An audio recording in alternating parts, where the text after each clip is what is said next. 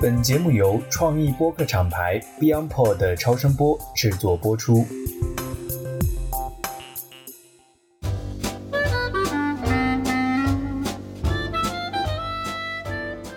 各位听众朋友，大家好，欢迎来到最新一期的《成为巴菲特》。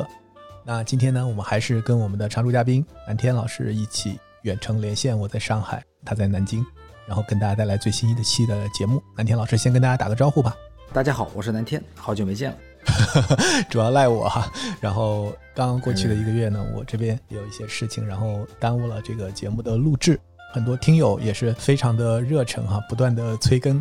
这里要跟大家说一声，责任主要在我这边。然后南天老师在上周也是在北京刚刚做完自己的线下的这样的一个活动，我觉得可以跟大家分享一下你最近在忙什么。其实正是艾勇老师这期播客给了我一个很大的灵感，就是我们去年下半年吧，到今年一季度，我们其实做了很多关于现金流方面的研究。因为在美股市场上待了这么个几年之后啊，我觉得常见的金融视角肯定是不好用的，因为它很滞后，而且纷乱复杂。我也非常能想找到一个主线的脉络，然后呢托大家的福，这档播客呢，就是确确实实也是改变了我们。熟悉我们青训营爱用老师的朋友知道，就是说我们大家相识嘛，都是有这么一门课程，在课程里面呢，其实是一个费曼教学法的过程，我们自己。其实通过和大家交流自己框架的改进迭代的部分，其实自己也是提高很多的。那么同理，在这期播客的时候，为了能够向大家去用更多的视角解释巴菲特的故事，我们不是仅仅的从这个算账啊、估值啊这些视角来看，回到历史的当初，看看这些商业主人公们在商业史上做了什么样的决定和怎么思考，那我们也受益很多。说一千道一万的话，我们最近就是说，通过这个方式里面，对于巴菲特对于现金流的这个理解和管理呢。作为主线，然后相当于把他这个思路给拆出来啊，用到现在的当下的美股投射上去看，来看它的这个同步性，或者说这个趋势和这个社会的变化，我们觉得说非常好用。所以毫不夸张的讲，这期播客实际上我感觉是我赚到了。哎呀，我觉得是我赚赚翻了，是这个感觉。其实我也有同感，通过读书，包括我们现在做读信嘛。然后上一期的节目其实也是我们一位非常年轻啊八五后的一个投资经理，他参加我们读信的活动。我们每个月在月中的一个周六晚上，我们会一起来读信。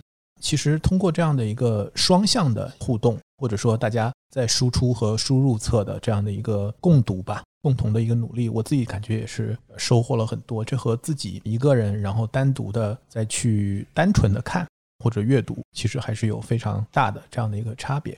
所以回到今天的节目哈，因为这一期时间也隔得比较久了，那么我们也跟很多的新听友，我们可以简单的讲一讲，在前面的话，我们的大概的一个脉络。那我们整个节目呢，其实是两条线，一条线呢，我们是看巴菲特他的一些投资的标的，从最早的他还在有限合伙时代，到他通过伯克希尔哈撒韦这样的一个大的一个整合平台，在不同阶段优秀的一些投资案例。另外一条线呢，我们也邀请不同背景的嘉宾。来去谈一谈他们眼中的巴菲特，看看他们的人生态度和这样的一个投资理念。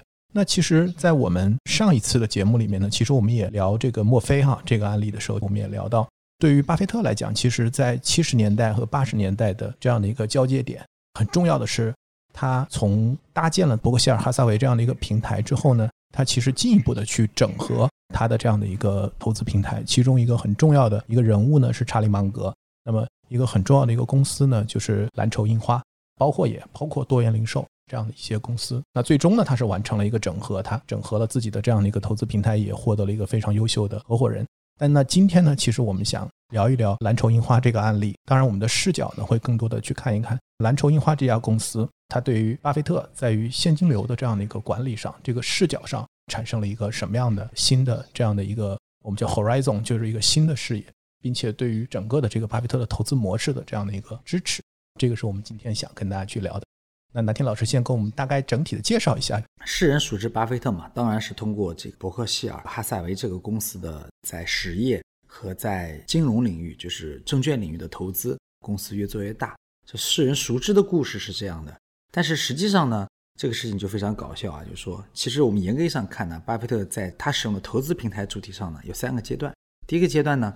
是他刚从老师啊格雷厄姆身边回到家乡，那自己做了一个小小的这个合伙人基金，就是我们讲的小私募吧，对吧？做了那么个十年，然后呢赚到了一些钱，可是呢这个股市的估值也挺高的了，并且呢他也有点厌倦，因为毕竟是有很多客户嘛，他可能也厌倦了这种和别人打交道、去沟通、努力对齐的过程，他可能觉得很累。那么种种原因吧，他就开始呢在这个基金的后期。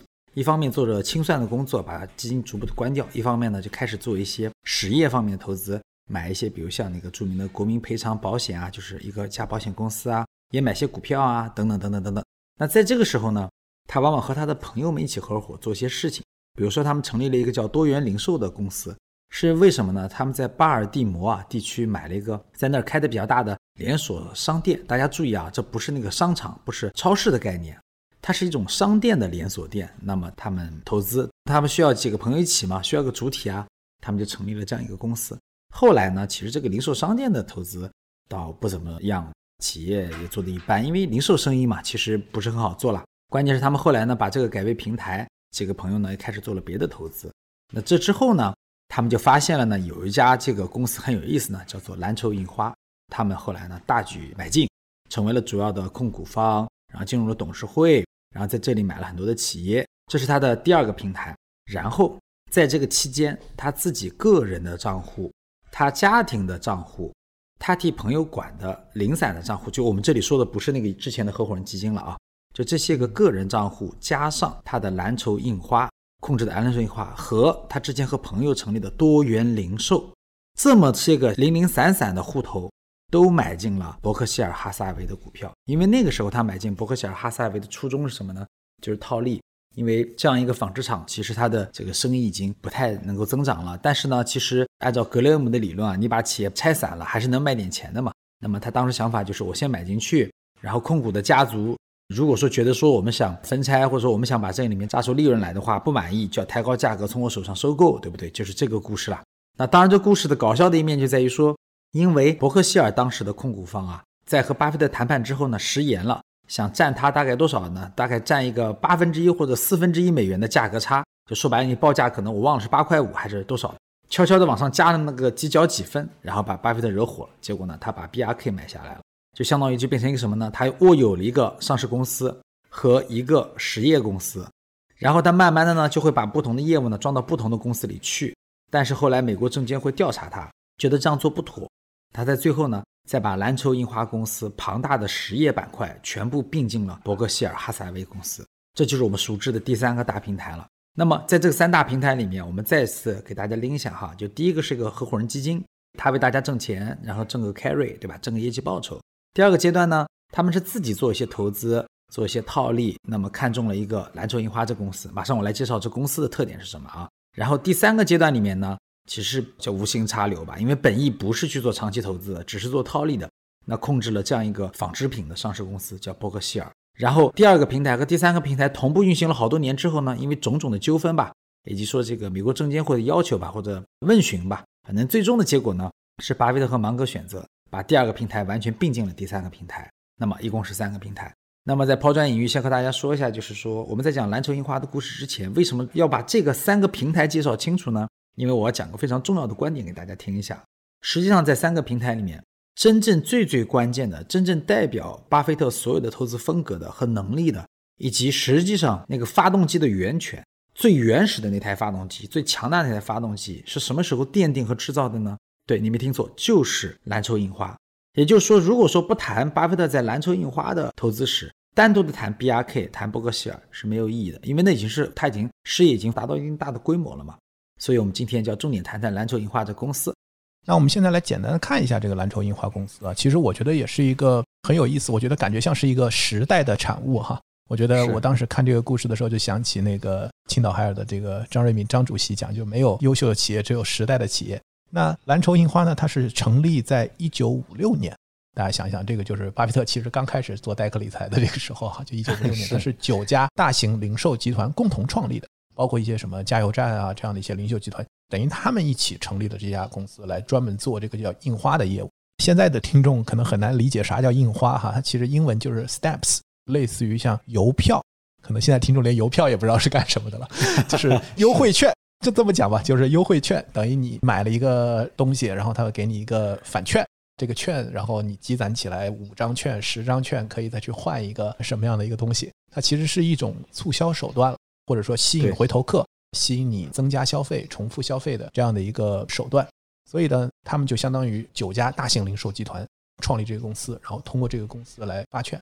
那么这个公司的商业模式也特别简单，就是它相当于卖这个券，卖给这些零售公司，先把这个钱收回来，后面呢，等于积攒了这些券的消费者呢。就去找他去换东西，那他再把东西给到消费者，就这么个模式。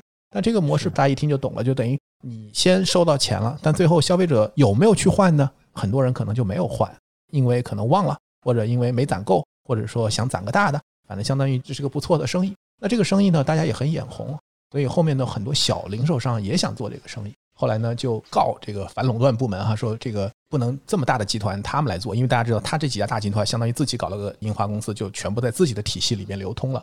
那美国呢，就是反垄断，然后就也去支持。所以到了一九六七年，大家想十年过去了哈，到一九六七年的这个公司就说要重组，得到了这个监管的这样的一个通知，说要重组。然后的话，重组的方案呢，就是向这些小零售商发行股份，吸收他们成为公司的股东，相当于变成一个上市的一个公司。那上市了以后呢，相当于就是说这些新股啊，就是面对小零售商、面对公众投资人的股份呢，占到了百分之五十五，然后这些都是可以流通的，所以相当于就是很多的小零售商也都通过这个上市公司呢，加入到了这样的一个蓝筹印花公司的这个网络里面。但实际上我们知道，这个散户其实对于持有它其实是非常短暂的，所以很多就卖。这个时候呢，巴菲特和芒格其实他们还有他另外一个就是盖林哈，他们几个人其实是不同时间点上。分别看到了这个公司的价值，然后分别再买，到后面他们认识，然后一起来管这个公司，或者说加入这个公司的董事会。所以整个的一个金额啊，我跟大家大概讲一讲，就是说，在一九七零年，整个的这个蓝筹印花一年的销售额是一点二六亿美元。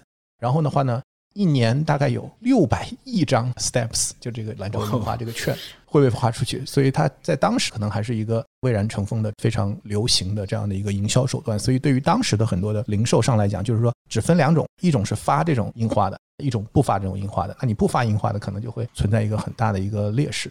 我认为巴菲特和芒格他们其实是非常清晰的看到了这个公司的一个巨大的类似于保险公司的这种 float 的这样的一个资金池哈，所以他们大量的买入。然后最终呢，主导了董事会，接管了这样的一个投资委员会。我觉得这个就是看到的蓝筹印花当时的一个大的背景吧。是，然后我就想把这里面有几个点呢，给大家梳理一下，因为它散布在关于这个巴菲特的故事的好多的地方。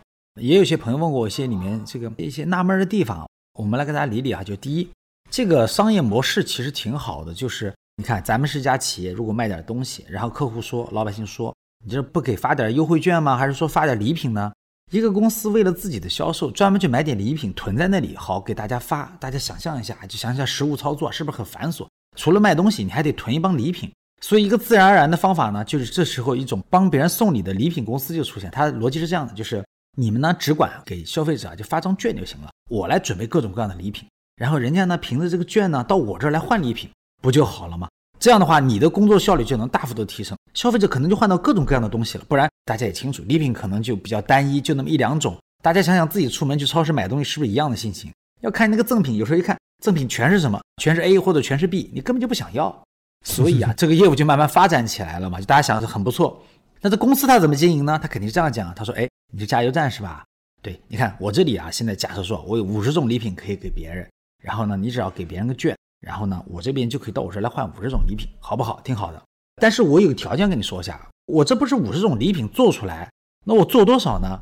你卖掉多少券，你就应该通知我做多少礼品，这是公平的，因为我这是一比一的这个换算关系嘛，就有点像现在这个硅谷银行不是挤兑倒了吗？道理一样嘛，就是这个我到你这去取的钱得是你有的钱。好，那这时候说回来，很毫无疑问，蓝筹印花就会对合作的公司有个要求，就是你要给我笔钱。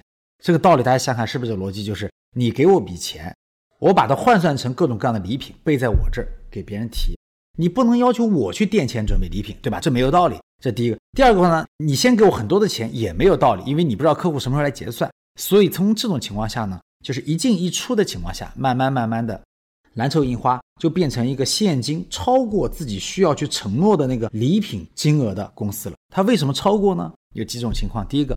大多数人去换东西，大家肯定知道，不可能你拿到券立刻第一秒钟就去换东西去买，不太可能，对吧？这是有时间差。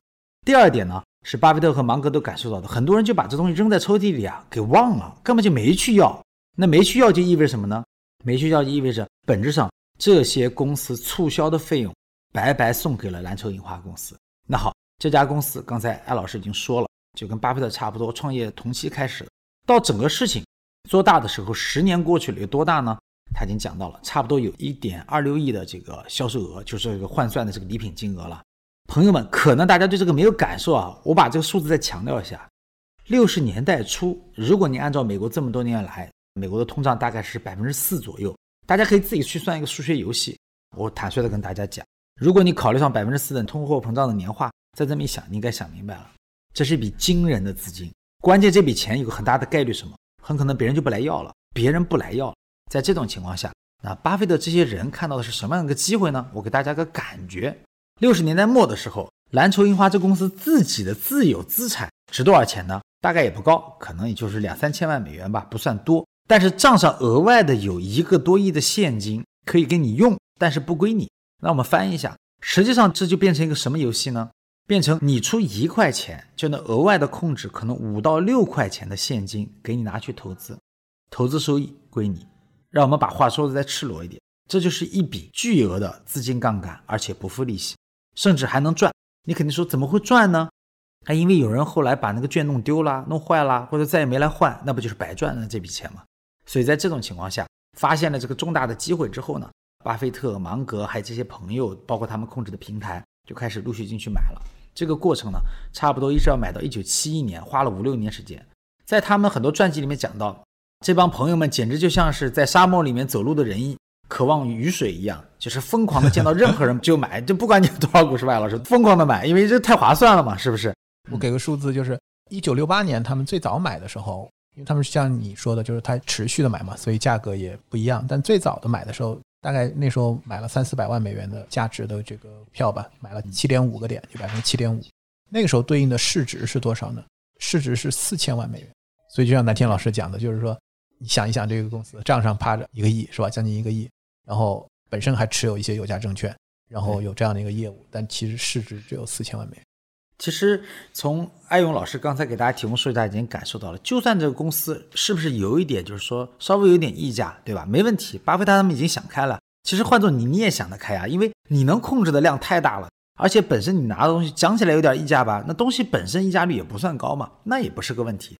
所以他们从六八年到七一年疯狂的买进，三四年过去之后呢，他们完全控制了投资委员会，然后这么多一个多亿就可以给他们用了。所以在整个这个故事的前半段啊，我们看到的是一种套利的思路，是吧，朋友们？就是我们再翻一下，就是你买了一门很不错的生意，略微付点溢价，生意本身是赚钱的。然后呢，这个生意的副产品是额外有笔现金给你用，然后巴菲特他们相当于四两拨千斤就控制住了这笔钱的投资收益全归他们用，这是第二个赚头。等等，还有第三个赚头，就是刚才我跟大家介绍的第三个赚头还有什么？这么说吧。我记得我是在看九几年还是二零哪一年的那个巴菲特的那个股东大会的提问的时候啊，艾老师，我听到看到什么意思啊？应该是芒格说的，大概意思就是说到今天竟然还有人来找他们来兑换当年的那张印花券，这说明什么？说明会有很多的券大家全都忘了，对吧？根本就想不起来了。到今天他们都说，那时候我想已经过去二三十年吧，说他们看那笔一个多亿的美元的，就是那个就相当于这个备用金啊，就这笔因为兑换的钱。还有很大一部分就是什么，就没人来兑换，还扔在那里。那这笔钱我不客气的说一句，这不就是利润吗？所以大家看看这个事儿的开头是一箭三雕。我本身这门生意不错，第二个一大笔钱无息杠杆让我去用，赚了归我。第三点是这杠杆哪怕是略微有点亏损，我都不怕。为什么？因为证明有很多人后来就忘了这个券了，根本就不来兑换这笔钱。不过我得说一句啊，今时今日，我觉得投资还是很需要想象力的。今时今日，我跟艾老师在聊课题的时候啊，我其实感受还是不太一样。他们还是了不起的。如果现在有一个环北京地区的啊，我们假设一个搞这个事儿的公司，账上趴了几十个亿的现金，大家想象一下，听一下我说的意思，账上趴了几十亿人民币的现金，然后你一帮朋友在一起凑钱，找什么加油站老板，对吧？小超市老板，庆丰包子铺老板。反正到处去换，对吧？换那个券，你想象一下这感觉，满北京城到处窜，对吧？见到人就问你有吗？卖给我，你有多少都行，就换换换。然后花那么三年，最后你把几十亿人民币给控制了。你细品一下，这个事儿其实的行动力和魄力还是很惊人的，不是我们事后现在看起来感觉就没啥，你掏钱买就完了。实操起来，这个事儿不是一件简单的事情。那总之，他们三股力量吧，求了半天，把这事儿搞定了。大概这个故事的前半段呢就是这样，后半段呢，艾老师是吧？咱们就要跟大家聊聊这个投资的故事了。其实我们在前面节目里面哈，我们讲到的包括非常精彩的洗尸的案子，包括我们说把手弄脏的《布法罗晚报》，还有一个呢，就是到现在为止，芒格他参与比较多的威斯克金融，就是这几家公司其实都是用蓝筹印花的钱买的。在这个故事最美妙的点就是这个，因为可能有朋友已经好奇了，不是说哎，巴菲特很早就知道保险公司好吗？对不对？什么年轻的时候去公司，对吧？然后当时的那个戴维斯跟他介绍了，就说保险业务的诀窍，什么他就懂了。哎，朋友们，读历史要认真一点，关键点在哪里？您讲的都对，而且他六十年代初啊，就是你看中期他就购买了国民赔偿保险，是整个整个巴菲特保险帝国的开端。但是。我得横向跟大家汇报一件事情，什么事情呢？刚刚买下保险公司之后，巴菲特把保险公司的备用金，就浮存金啊，就大家现在听的浮存金，干什么去了呢？全买成美国国债了，和硅谷银行的情况一样。买完国债之后，对，哎，老师，这个我发现那个咱们这期节目拖到现在来录也是有价值的哈，这一讲大家有感觉啊，开玩笑，但是是真的，真的是个真事儿，朋友们，从他建完仓之后，就是美联储。不停的加息，然后美国国债疯狂的下跌。考虑到这个钱呢是浮亏，持有到期，对吧？就肯定不会亏，还有的赚。所以，巴菲特一上来买下国民赔偿保险之后，把那个两千多万的浮存金全部买成美国国债之后，这七十年代开头的大熊市，以及七十年代开头就开始的疯狂的加息，结果就是巴菲特实际上没钱可以投资。我知道这个事情是非常搞笑的和黑色幽默的。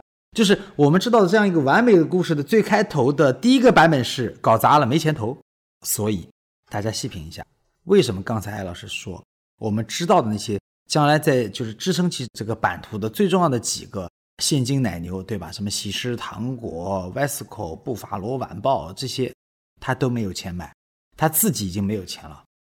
伯克希尔哈撒韦没有钱，因为那是个纺织厂嘛，还需要经常的进行资本支出，对吧？换机器、换设备没钱。然后他们用伯克希尔哈萨维控制的国民赔偿保险没有钱，为什么？本来是有钱的，钱拿去干什么呢？钱全拿去买国债了，套在那里了，跟硅谷银行一样。唯一的区别在于，硅谷银行给人挤兑垮了。那你肯定想说了，哎呀，南老师、艾老师，那照这说法，那万一有人挤兑那个国民赔偿保险，岂不是 BRK 也倒了？你还真没说错。回望当时的这个致股东的信啊，还有当时巴菲特的很多的访谈和言论，都能看出来。当时候他也算是愁死了，为什么呢？美国那时候社会啊是滞胀，经济不好，通货膨胀很厉害。如果卖出去的财产保险还有汽车保险，本质上都是很容易亏钱的，因为他那个赔偿的成本就提高了。所以一方面保险公司要辛辛苦苦的扩张，一方面什么，千万不能承保有亏损。最后，我想可能巴菲特经常祈祷大家不要同时什么地震啊、火灾啊、车祸，啊为啥一起搞清就跟硅谷银行一样了，就来挤兑了。挤兑的情况下，他就得要卖什么？卖美国国债了。那么他当时能不能卖掉美国国债来把这个现金流填上呢？不客气的说句，朋友们，请看三周前的硅谷银行，你就知道了。这么大的一家银行，说垮就垮掉了，就因为手上的美国国债还有 NBS 那些抵押贷款，什么玩意儿都卖不出去，变不了现，就这么简单的故事。所以。我有时候常想啊，今天我们觉得巴菲特的保险业务经营的真的是太赞了。我想很重要原因是得到了那个印度人，对吧？Agit 那个非常厉害的家伙。但在那之前，还是八十年代得到了那个约翰戈德伯格帮他把保险业务终于开始盈利了。但坦率的、直白的告诉大家，在八三到八六年这三年之前的巴菲特做的所有关于保险业务的事情，算总账等于零，没有赚到钱，也没有意义，就既没提供备用金，也没赚到钱。那你会说，那前面业绩那么好，怎么来的呢？就是我们今天说的关键点是连续的三击。第一击，七二年买下西式糖果了，咱们老的节目已经说过了，就不多说了。然后呢，七四年买下 Vesco，然后改由芒格去掌舵。七七年呢是买下了布法罗晚报，后面呢还买下了包括什么精密钢铁在内的各种各样的公司。我总之想告诉大家，重点就在于说，在上市公司我们耳熟能详的这个伯克希尔哈撒韦的股票故事的暗线是，一开始在体外的这个蓝筹印花一个折扣券、促销券，对吧？这个 Steps 公司用它的没有被人兑换掉的现金买到了现金奶牛。那我用专业术语来翻译一下，就是他用一小部分现金买到了一大块好几倍的很多年不用还的现金，再用这笔不用还的现金买下了一笔笔优质的现金流。这些现金流里面最优质的是喜事糖果，它的特点是不断的增长，并且不怎么花资本支出。这里面排第二档的是布法罗晚报。不怎么花钱再进行资本支出，但是利润增速不高，可是还可以这么说吧，是一张还不错的单利债券。而喜事糖果呢，是一张复利债券。至于 Vesco 由芒格掌舵呢，就变成后来也变成复制这个玩法，就是俄罗斯套娃了，他再去套别的公司，继续去搞现金流。在整个故事里面，我特别相信大家呢，就是有志于从事投资的朋友呢，记下来这句话。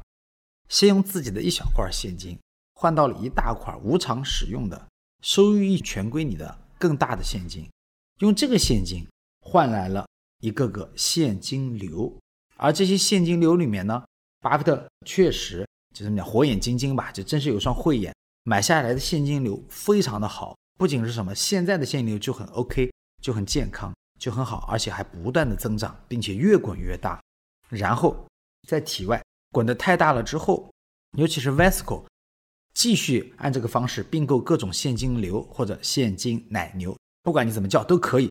之后呢，就产生了利益的冲突，因为等于是巴菲特本身又是蓝筹印花的控制人，那么他又是伯克希尔哈撒韦的控制人，而伯克希尔哈撒韦呢也持有蓝筹印花，这产生了很多利益上说不清楚道不明的事情。后来呢，嗯，就是美国证监会调查他。为了把整个事情息事宁人，最后他们的方法就是把体外真正这么庞大的现金流给装进了上市公司。是八十年代一装进来之后，恰好遇上了约翰·戈德伯格把保险业务给做好了，完全理顺了。所以，请让我再把巴菲特的故事跟大家说一下。准确的讲，这个编年史是这样的：认真的做了十年的合伙人基金，磨练了对于整个市场的全面的投资能力和商业分析能力和人脉，在六十年代的。中期杂乱无章的做了一些投资，在六十年代的末期，通过现金换一大笔现金再换现金流的方式，得到了一台现金流复利的机器，开始扩张。这是主线啊，本来是支线任务的伯克希尔哈撒韦的套利，好巧不巧的阴差阳错的转变成了主线，并且由于当初是把日后想作为主力的保险公司装在了 BRK，对巴菲特后悔过无数次，总告诉大家他当初不该用。伯克希尔哈撒韦的确实没错。如果当时反过来是把保险公司全部装进蓝筹印花，他讲得很清楚，今天他的财富应该是乘以二的。好，我们现在说回来，真正一生的起飞点就是蓝筹印花的这么四五笔投资，全部撑起全局。而在上市公司本来是支线，被迫成为主线的游戏里面，其实一直没挣上钱。然后没挣上钱的情况下，八十年代把它装进来，这下终于撑住了整个盘子。撑住盘子之后呢，第二台发动机点火了，保险业务点火了。那再过些时候呢，到了第三台发动机，九十年代中期，他们把 Geico 对吧？我们已经讲过，第一次就是 Geico 的故事，把 Geico 再并进来之后，第三台发动机，而且是史上最大的一台发动机点燃，那整个帝国起飞了。我在这里啊，在这次北京站的时候，那我们徐林在讲课的时候讲到了一个非常重要点，很多朋友是不知道的。我觉得关于现金流的故事是一定要在这里讲一讲，好让大家有感受的。那就是，其实巴菲特买下 Geico 之后，从投资 Geico 就是七六年吧，对吧？艾老师没说错的话，一九七六年，对不对？是是。然后七六年嘛，私有化是二十年后，一九九五九六的样子。然后到今天，有件事情告诉大家，从七六年到现在，Geico 的浮存金的增速是年化百分之二十。可能您对这数字没有概念，我用两个视角给您解释一下。你想象一下，像蓝筹印花，是不是换到的叫一大笔现金？这笔现金后来还增长吗？芒格和巴菲特在回忆录里面都告诉过大家，这一点二六亿美元没有增长了。Geico 和蓝筹印花的区别是什么？是还在年化二十的速度增长。有朋友一言一针见血就指出了，这意味着什么呢？意味着就是他们保险公司的负债端是百分之二十的增速，那这个杠杆又是无息的，而且还挣钱。坦率讲，这是在资产端随便投点什么，年化复利也能有十几了。所以，在整个编年史里面，就是三台发动机：蓝筹、印花本身自营的保险业务，以及 Geico。扣掉这个之外的巴菲特版图里的其他的故事，我坦率的说，都非常的精彩。但对于今天的总成绩的影响比重，其实低很多的。没错。因为蓝筹樱花，大家知道，在一九七零年的时候，那个销售额是一点二六亿。刚才我跟南天老师都跟大家讲了，但实际上到了一九八零年，就十年后，这个销售收入变成只剩一千九百万了。对，所以换言之，其实它的这个浮存金在减少的这十年，其实就是他做了一个像刚才讲的换引擎，就是在这十年里面用它的这样的一个储存金换到了更大的现金奶牛。这个在对于七十年代。大家知道，七十年代是美国经济很差，股市也不好，最难受的这十年，蓝筹樱花是中流砥柱。而且保险这个业务，我们看，其实大家知道，它七六年收 Geico，Geico 是一个 turnaround 是吧？是个困境反转，可不是收进来的时候就是一个很牛的一个情况。实际上，我们看他八十年代的信，从八零年读到八五年，因为我们上个月刚刚读这五年，他每一篇其实都在讲这个保险行业不好做，就讲这个就是竞争很激烈啊，然后大家随便的报这个低价呀。然后他其实很忧心忡忡的对自己的这个保险业务，他认为保险业务在这种非常市场化的这种竞争当中其实是没有差异化的，所以他想慢慢的把业务转向，就是去再保险，靠自己这种资本的实力去做一些差异化的竞争。所以换言之，我们现在听到的故事是哦，为什么巴菲特这么厉害？因为他控股保险公司，有大量的钱，这样可以别人贪婪我恐惧，别人恐惧我贪婪，股市跌下来他可以大幅抄底。其实，在早期根本不成立，就保险业务真正。开始变成一个很大的一个引擎，就像刚才南天老师讲的，其实都是后面的事情。所以真正在一开始起步的时候，在它的商业模式里，保险扮演的这个浮存金的投资模型，其实是靠的是蓝筹印花的这样的一个现金流的积累。是啊，有时候想想，巴菲特其实控制了就是伯克希尔哈撒韦这公司开始的开头的十年，经历了七三年、七四年的大熊市嘛，搞了个保险公司，把钱的错误配置上国债上了，也挣不到钱。然后呢？本身保险业务呢磕磕巴巴的，忙了半天，纺织品业务呢也做得很一般。我也是在想，也确实种一棵树，讲起来都很崇高，对吧？哎，投资就是种树，十年树木，百年树人，什么什么，好像都对。第一个十年怎么熬啊？我们大实话，回头想想看，这十年真的太难熬了。在对于 BRK 而言，开头的第一个十年，就他们开始买 BRK 的股票，六七吧还是多少？然后到控制下来，七十年代初。到真正开始能够赚上钱，八十年代的时候已经过去十年了。十年里面，就这个事儿而言，其实真的没有挣上什么。那么为什么没有挣上什么呢？我觉得呢，想跟大家呢来做一个灵魂的交流哈。这是我这次大课之后也有这样一个感触，就特别想跟咱们这期成为巴菲特博客的朋友们呢来聊一聊。谈不上有多么洞见或者什么深刻的见解，只能说呢是一个在这市场里面呢就是侥幸活了些年头的老兵。就说一点这个 弹坑里的诀窍吧。首先，我觉得第一个，巴菲特这个 B R K 的第一个十年为什么做的不好？我们来看，就第一个是客观环境问题，就美国经济大滞胀，你说你还能怎么样，对吧？这是很现实的，这第一点。第二点，那当时在滞胀期的时候呢，其实这个整个市场呢是有大起大落的。最典型的例子就是七零年他们分割那个合伙人资产清盘的时候，巴菲特给别人选三条路，把钱拿回去。第一条路，第二条路。我帮你买成债券，第三条路，你把它换成，就是你把这个基金份额啊给换成这个 BRK 的股票。其实是有很多人换 BRK 股票的，大家别急着歌颂他们。我这么跟大家讲吧，七零年你要是把这个东西换成了 BRK 的股票，觉得我跟着巴菲特就好了，肯定不会错的。一九七五年的时候，它股价其实跌回起点了。我翻一下，你要真的跟了巴菲特五年时间，你颗粒无收，五年啊，还是大通胀的五年，你是不是真的对这颗粒无收还能坐得住？莎士比亚老说这句话，以前张志雄老师引用过，我觉得很精彩。凡人不经历狂风巨浪，怎么得到巨额财富？有时候想想这个感触，真是一样一样。那么接着说回来，在这个当年这种市场极度的波动、大涨大跌，尤其是这个七三年、七四年的大熊市，把很多股票干没了百分之七八十。想想看，一个股票跌掉了七八十啊，百分之七八十，什么概念？那么在这种情况下，巴菲特投资好不好做？不好做，为什么？原因很简单，大家设想一下，回想一下过去的这么一个三四年里面的美股和 A 股的走势，你应该有感触了。要想赚到钱，只有一个办法：底下你买对了，上去坚决的卖光了剁掉了，然后接下来的一路大跌熊市，你坚决忍住什么都不买。我们现在事后看都很容易，当事人你当时也是当事人对吧，亲爱的朋友们，你觉得这容易吗？你能看得明白吗？你看不明白，他就看得明白吗？好，这个故事的我们讲，以前听磁带啊、录音带有 A 面和 B 面，我特别想跟大家讲讲我挺喜欢的芒格的 B 面了。这个故事也是同样有意思的。芒格也搞了自己的合伙人的基金，然后他和巴菲特唯一的区别是什么？在早期，区别就是巴菲特很早就开始买蓝筹印花，并且还逼着很多朋友不要买，让他自己买。芒格呢也买了蓝筹印花，但是他是用合伙人的钱来买的。这第一，第二，他们合伙人当时控制了一家美国的那个封闭式基金，再来买的，但是那没有太多的杠杆。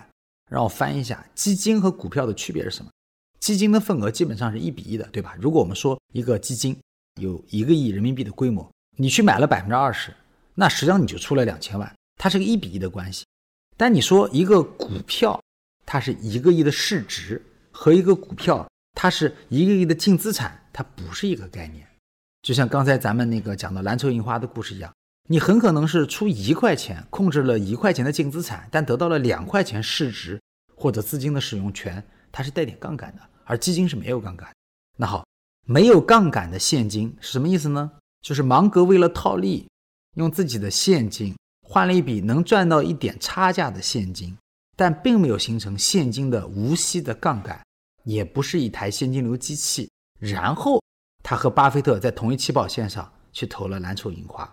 而蓝筹印花的股票在七三年、七四年的大熊市的时候跌惨了，跌到什么程度？跌到芒格在一九七三年他自己的基金亏损了百分之三十一点九，七四年亏损了百分之三十一点五，两年时间一大半的资产全都没有了。确实，芒格的眼光真心是厉害的。为什么呢？在跌到最低谷的时候，基金的资产只有七百万美元了，竟然有百分之六十一的仓位都是蓝筹印花，也就是说。他有没割肉？没有割。一九七五年，美国股市反弹，基金净值上涨了百分之七十三点二。芒格长长的出了一口气之后，就把基金解散了，把所有的钱都还给在当初给他疯狂的打电话问他为什么回撤的人。当时芒格在回忆里面讲过，那个时候他得躲在桌子下面去回答这些电话。那我作为一个基金的从业人员，当然明白那个滋味是什么。如果时至今日，我们也知道。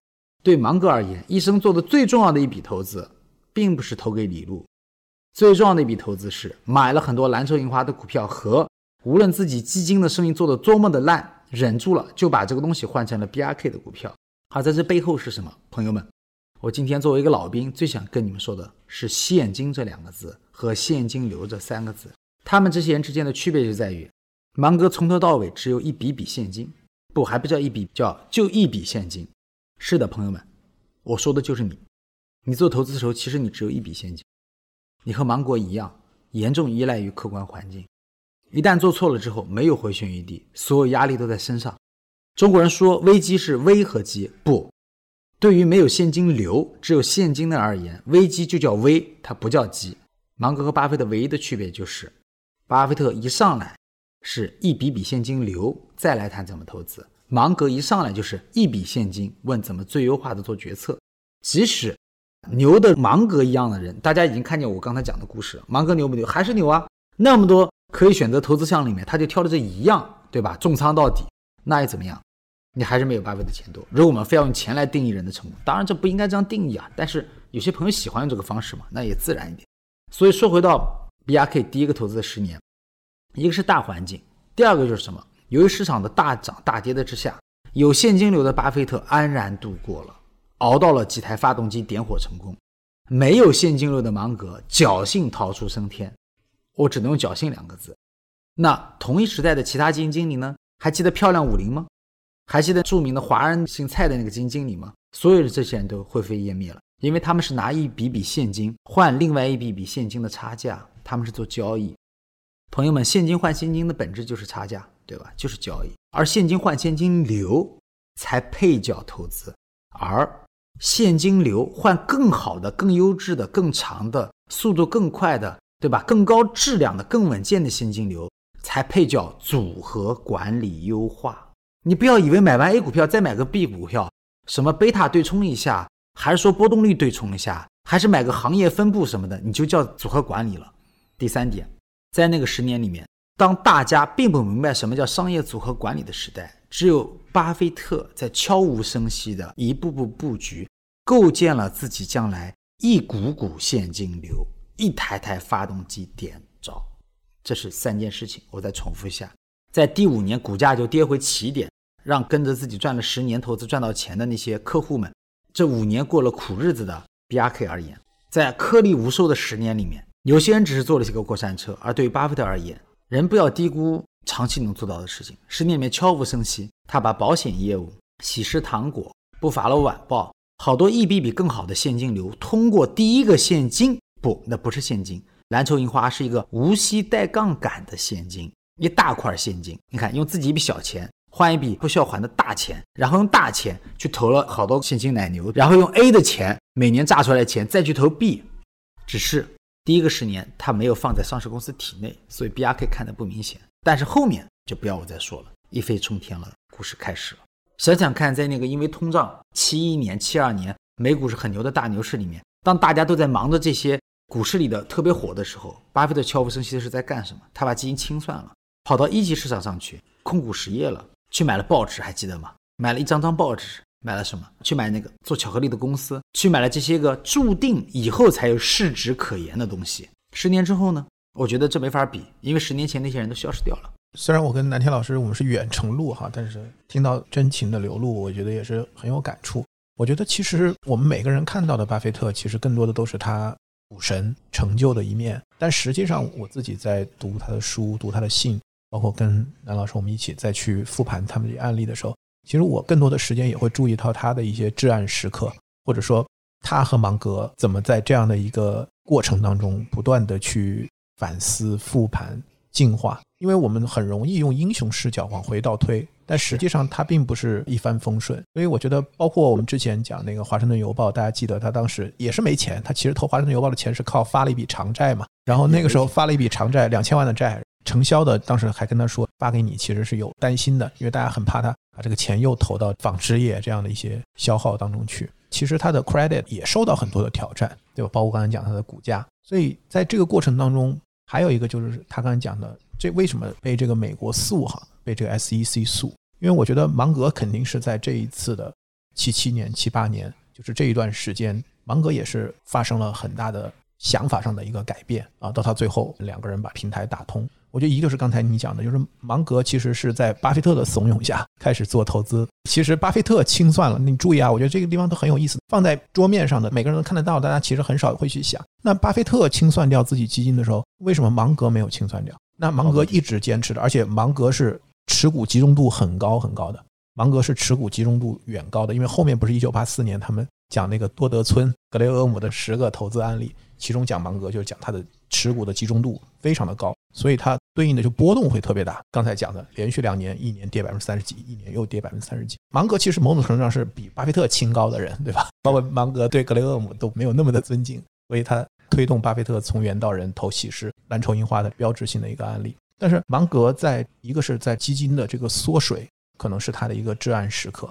另外一个来讲，就是在这个 SEC 去调查巴菲特芒格的时候，其实对他一个非常讲究自身的品格的这样的一个人来讲，其实是非常大的挑战。那当时的情况是什么呢？当时的情况是，确实巴菲特相当于同时操盘 BRK 伯克希尔哈撒韦，然后跟芒格一起多元零售、蓝筹印花几家公司都有投资，而且经常交叉投资投不同的标的。然后那个时候，巴菲特还在给原始资本 FMC 做背后投资的顾问这样的一些工作。然后巴菲特自己还炒股赚一点小钱，因为巴菲特他觉得他一股伯克希尔哈撒韦的股票他都不愿意卖，他也要养家糊口，对吧？那个时候 Susan 什么的，然后小孩也都大了，自己用个人的名义还炒一点股，所以当时接受 SEC 调查其实是对他们的名誉啊，我觉得还是产生了一个很大的一个影响。所以这个其实是对于巴菲特，尤其是芒格是非常不能接受。到最后，当这个事情最终达成了一个协议，不能叫认罪的协议，而是最后调查的结果是认为他们在收购韦斯克金融的时候确实是存在一些问题的。这个时候，他们俩做的决定就是所有的东西都要简化。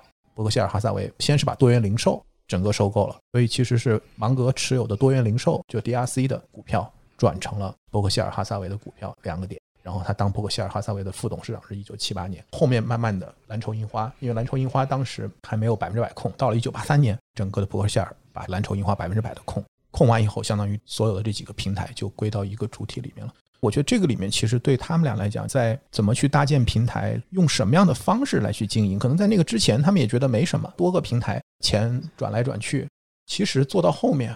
我们可以看，有相当长时间，那个多元零售其实就变成了一个伯克希尔哈撒韦股票和蓝筹印花股票的一个中介了，就它中间相当于变成了一个中间的一个池子。然后为了把这个伯克希尔哈撒韦的一些资金，当时要转到多元零售，巴菲特还专门创建了一个再保险公司，叫内布拉斯加再保险公司，它是归属在这个多元零售下面的，可以把一部分赔偿的浮存金通过一部分业务接到新的这样的一个主体里面。可能在那个阶段，他们也没有意识到，或者也没觉得这有什么问题。就是相当于我同时管着几个现金池，然后我用自己的方式来去梳理。但是我觉得随着时间的推移、市场的变化以及这些事件的发生，包括像巴菲特和和芒格，可能他们也要去想，到底一个是自己的投资的目标是要赚多少钱。其实巴菲特很早就知道自己。已经很有钱，而且会越来越有钱，所以其实他并没有觉得纯粹的财务数字是一个最重要的。那更不用说芒格，就芒格其实是非常 decent 的这样的一个人。我觉得他们其实是在七十年代经历了非常的至暗时刻的，并不是大家想象的，就是说接管了伯克希尔哈撒韦以后，然后紧跟着就是一个一帆风顺、一飞冲天。包括我们当时讲邮报那个故事，当时买进去套三年，布法罗晚报也是买进去一百七十万利润，紧跟着就连亏六年，真的是我觉得非常有意思。他们最终能获得这个成功，在整个的七十年代这十年，其实是通过蓝筹印花的浮存金控制了实业，就我们 control 嘛，相当于是实业，因为实业你才能拿到现金流。是蓝天老师讲，对吧？你如果是少数股权，那就看分不分红了，对吧？如果大概率不分红的话，一个好的公司的分红也不会很多。那那个时候你其实享受到的是这个资产价值的增长，但本身你也不会获得现金流。所以我觉得整个的七十年代的这一段时间，其实是我觉得才是真正的巴菲特的投资帝国的这中流砥柱。我觉得这个既反映在他们的业绩，或者说最重要的一些标的的收购上，也反映在他们整个的理念。这个理念既有投资的理念，从源到人是，也有他们对于合伙的关系、投资的平台，就是事业考量。我觉得这都是非常重要的一些反思。我觉得顺着艾老师的说下，如果说他们当年自己做投资呢，打磨的是技能，对吧？那说从零到一，我想其实七十年代特别波折的时候，从一到十其实也蛮关键的。之后其实怎么从十到一百，一百到一千，一千到一百，后面加零，我感觉他们已经很容易了。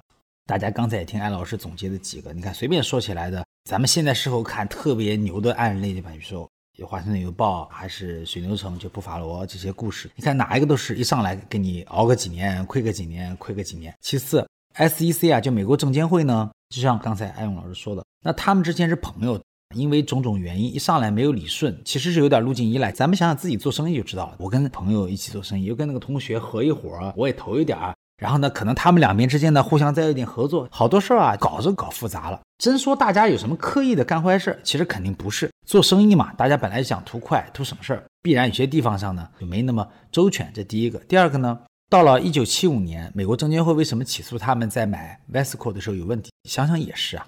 你说这些都是上市公司，你说上市股东他是没有能力搞清楚，你们这帮人是之间怎么丁是丁，卯是卯，对得起别人的？就像阿老师说的，芒格其实是个。自视甚高的人，他确实在为人处事方面，还是说我们讲公众道德各个方面，我觉得真心说的，我是蛮佩服他的。然后你想，他哪受得了别人说我不管？我们证监会要代表股民告你，因为股民根本看不懂你们为什么有那么多的抬头，然后互相之间做那么复杂的生意，你们肯定有问题。当然，对于芒格而言，这个对他来讲是有点受不了，因为很明显在名和利之间，他还是图名多一点嘛。我们讲世俗点的话啊，不管怎么样讲呢，终究。随这个事儿，他们慢慢把整个解决 SEC 这个纠纷的问题，最终他们理顺了，就是把它全部并进来了。但是呢，我作为芒格的粉丝，我得说一句，站在我这个年龄，我感觉他的运气真的很好。为什么？我讲给大家听一下。即使蓝筹印花被并进伯克希尔之后，蓝筹印花还是持有那个 Wesco 金融，然后 Wesco 金融呢，就相当于是个小 BRK，把芒格自己去做投资。坦率的讲。考虑到以后投资的成功率，再考虑到以后他也开始陆续去买那些现金流行的公司，我就意识到一个问题，就是如果没有被并进来，然后尤其是芒格继续自己单干，我怀疑在这个现金换无息的杠杆的现金，再换更好的现金流，这个一层层的交换的手法和体系和布局，这个全局的轻重缓急的协调上，实际上我个人能感受到芒格是远远不如巴菲特的。也就是说。芒格很有可能会比巴菲特还要投出更加惊人的案例，但是拉长看业绩是很难赢巴菲特的。为什么？因为一个有现金流，一个总是在某个时点做一次性的决策。今天这个故事，艾勇老师和我已经，我觉得把主要的梗概和内容都和大家做了一个沟通。那讲讲感慨的话呢？因为我和大家一样，也是普通人，对吧？我也不是什么精英，我也做了好多年投资，我也想起来那种二十年前。想想那时候我们凑一点点小钱，或者说我父母给我点小钱去做投资的时候，想想看我们成家之后没多久，快有孩子的时候，然后想想看刚刚有孩子的时候，我们去做好多决定，我最后都意识到一个问题：当时的我都错了，因为我就像当时的芒格一样，没有先去花力气建立一个和梳理好一个围绕着自己的现金流，而只是一上来谈我这笔钱如何发达。那怎么发达？说到底就是交换。为什么？想想看。如果你只有一笔钱，你会怎么做？你肯定是希望在每一次交换下一笔资产的时候，就像艾老师说，你资产能升值。我相信你不可能指望分红或者股息那么两三个点、一两个点你就能发达，对吧？你肯定想的是说，在下次交换的时候你要挣到钱。坦率讲，朋友们，我觉得我们不用不好意思。再怎么标榜自己是价值投资，你到底有没有把那股票卖掉？如果你真的从来像巴菲特一样没卖，你说你是长期价值投资，我信。如果你还是卖了，我相信你的手法仍然是价值投资，没有问题。但是我也得冷酷地指出一个事实：你终究还是通过资产的价格交换的时候挣到差价，对吧？这是个事实。你不是像巴菲特一样，真的全是从企业拿到的回报。当然，到了今天，你肯定会说，就算我想，我从企业拿不到多少回报啊。第一个，我控不了股啊；第二个，我控股也挣不了多少钱啊。其实你们观察到了吗？就是咱们老八这些年业绩也要下滑了，为什么？因为说到底。投资挣的钱还是企业来的钱，那所有的股民的钱交易来交易去，所谓的盈利总和就是这一年里面整个股市企业创造出来的价值增长的总和，只是看怎么再分配而已。那说回来，讲到说对于这个企业资产的升值的时候，那如果资产升值的速度下降了，巴菲特预使用的保险杠杆这种现金流的，对吧？无偿使用的免息的高杠杆的现金流也下降的情况下，它的回报率一样也会下降。所以，如果时光假设有穿越机，我能回到二十年前，对二十年前自己，我会说什么呢？我可能会说一个让你们觉得有点奇怪的话：你应该好好的工作，然后建立一台商业机器。无论你干什么，你能够稳定的存到一点钱，有些收入。当你去做任何投资的时候，你有一个持续不断的现金流，你可以从长计议。你不是把所有希望都放在别人马上就来接你的盘，你可以想的是。哪怕他们现在在熊市不来接我的盘，没关系，我的企业还是好的。这第一，第二，我能养家糊口。第三，我还有更多钱来抄这个底。所以危机都是机，而不是危。在这种情况下，你就更容易把你的价值投资的战略策略执行下去。如果说我们就像今天在这个浮华的时代更容易看见的，大家嘴巴上说的价值投资，其实在乎的还是这个资产一升值之后倒给谁。那我也说一句。奇怪的观点，那这和那些天天去打涨停板的人，你本质有区别吗？从行为上，它真的没有什么区别，因为本质上说就是一笔现金换别人的一笔现金，还是说你用一笔现金交换一个权利，从企业获得一笔现金流？我想这是有本质区别。如果说到了今天，大家非要说那什么才是这种长期投资或者价值投资的本源，或者一个内在的真实的一种思维方式，我会说现金思维还是现金流思维。还是资产思维这三个词儿，我想就是个质的分别。现金流思维它更接近、更贴切于价值投资。我不是说价值投资是最好的和最对的，不是这个意思，只是说至少这门经它的内核是什么？内核是你是用你的现金参与个小河，然后也许小河可以汇入长江，也许长江可以汇入大海，你得到的现金流越来越好，是这样一种感觉吧？老师，我这个多啰嗦两句啊。但是确实有感而发，就这么个大半年来一个很大的体会啊！到底这个研究美股啊，就琢磨这个市场的规律啊，琢磨老八的故事和你一起啊，就是这个事情现在在我心头就感觉它越来越强烈啊，不吐不快。好呀，我也相信通过这一期的节目，大家对现金的思维和现金流的思维，就是南天老师提的非常洞见的看法，肯定会留下很深刻的印象。然后我觉得也值得我们在后面的案例里面不断的来去复盘和思考。从时间线的角度来讲呢，一九七八年 BRK 发行新股。收购多元零售，就我刚才讲的，完成了整个的大整合。芒格变成 BRK 的副董事长，然后在一九七九年呢，BRK 在纳斯达克上市了。我觉得这也是给七十年代画了一个圆满的句号。好，大家想一想，伯克希尔哈萨维公开上市，我觉得本身也是一个非常标志性的事件。从巴菲特清盘自己的这个有限合伙，然后让自己的有限合伙人做选择，是拿现金、拿股票，还是跟着拿伯克希尔的股权跟着他自己走，到他带着伯克希尔的股东在非上市的状况设一个私有公司。十年取得一定的回报，到把伯克希尔哈萨维完成了整个的处理之后呢，变成一个公众公司，在纳斯达克上市。我觉得这些也反映了巴菲特对于自己在这个事业上，在投资帝国的打造上的一些心路历程的变化吧。所以接下来呢，我们就会迎来八十年代。在八十年代呢，其实大家都知道是七圣徒的故事哈，其实也都是非常精彩的故事。那我在雪球里面其实看到过有一个，他说八十年代叫做平凡产业的杰出经理人们，投资了很多其实都不是那么 fancy 的这些产业，但是都遇到了非常优秀的经理人。所以我们接下来的节目也会跟大家一起来去分享这些七圣徒的故事。那今天的节目就到这里吧。再次感谢南天老师哈，希望我们不用再拖那么久更新下一期的节目。好，谢谢艾勇，谢谢大家的收听。好，那我们下期再见，下期见，下期见，拜拜，各位，拜拜。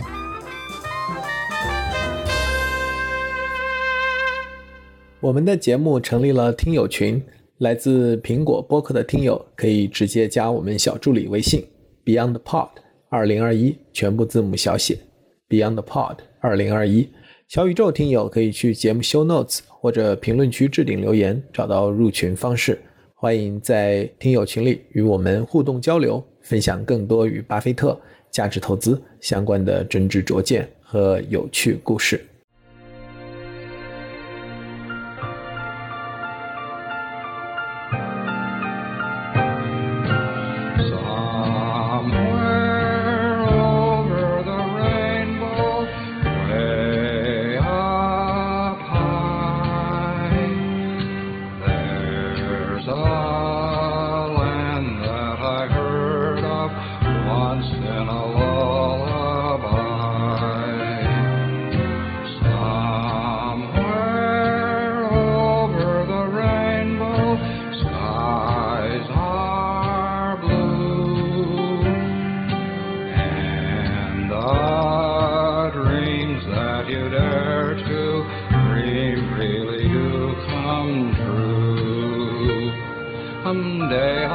wish upon a star and wake up where the clouds are far behind me.